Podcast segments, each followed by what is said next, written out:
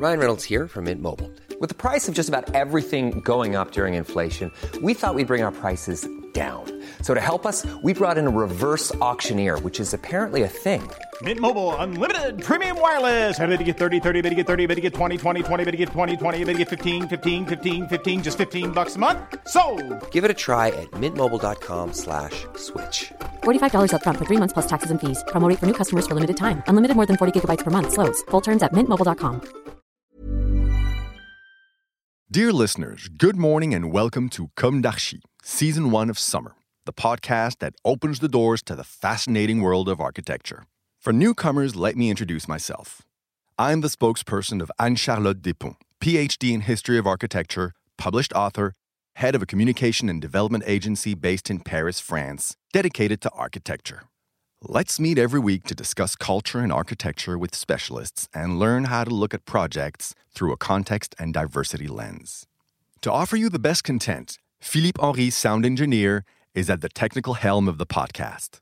Thank you for being with me today, and now it's time for talent. Bienvenue dans Comme d'Archi.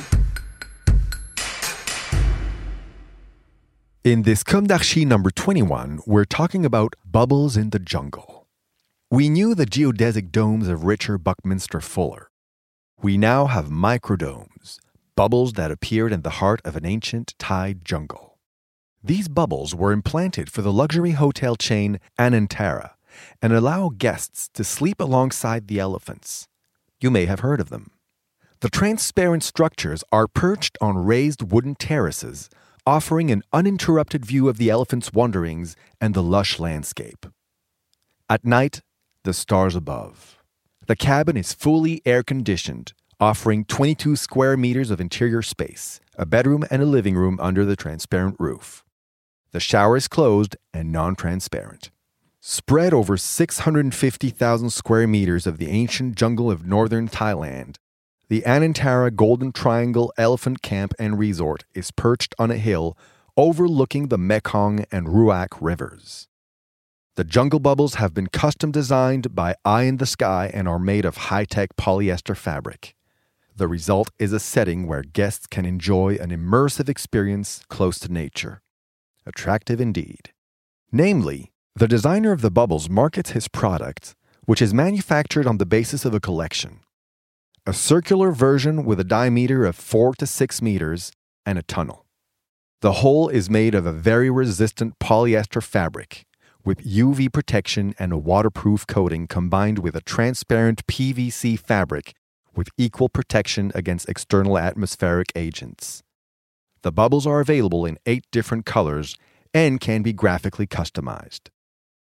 For the hotel complex, Rates start at around 585 US dollars per night for two people and include a packed lunch, a well stocked minibar, 24 hour room service, and everything you need to prepare tea and coffee. The complex works in concert with the Golden Triangle Asian elephant, famous for the help it provides to elephant in need. Rescuing injured or mistreated elephants, orphaned elephants, elephants exploited for entertainment, for timber production, or victims of galloping urbanization. Obviously, the hotel concept is aimed at a wealthy clientele in search of resilience and atypical experience, and I say all the better if it helps the elephants.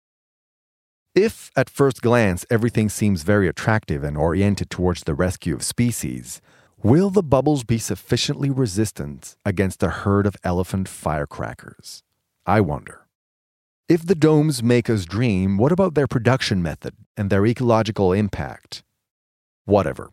At the moment, the trip is rather compromised.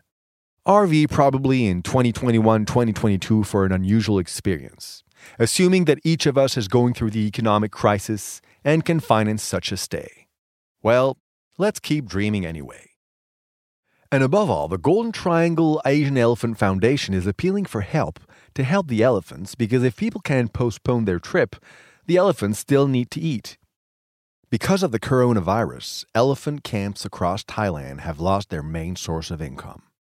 The Golden Triangle Asian Elephant Foundation now urgently needs 20,000 US dollars to support the last rescued elephants, the veterinarians, and to continue to develop the projects. If you can, please visit helpingelephants.org.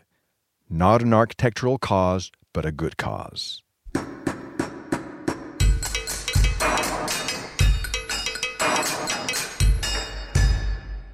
Thank you for listening. Don't forget to tune in to our previous content on Instagram at Comme d'Archi Podcast. If you like it, make sure to promote the podcast by giving it five stars on Apple Podcast and adding a comment, or on any of your favorite podcast platforms. And don't forget to subscribe and listen to all of our episodes for free. See you soon, and until then, take care of yourself.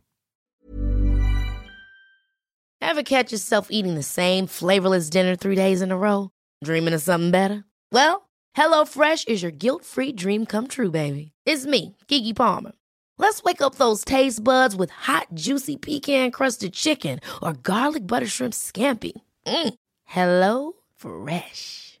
Stop dreaming of all the delicious possibilities and dig in at HelloFresh.com.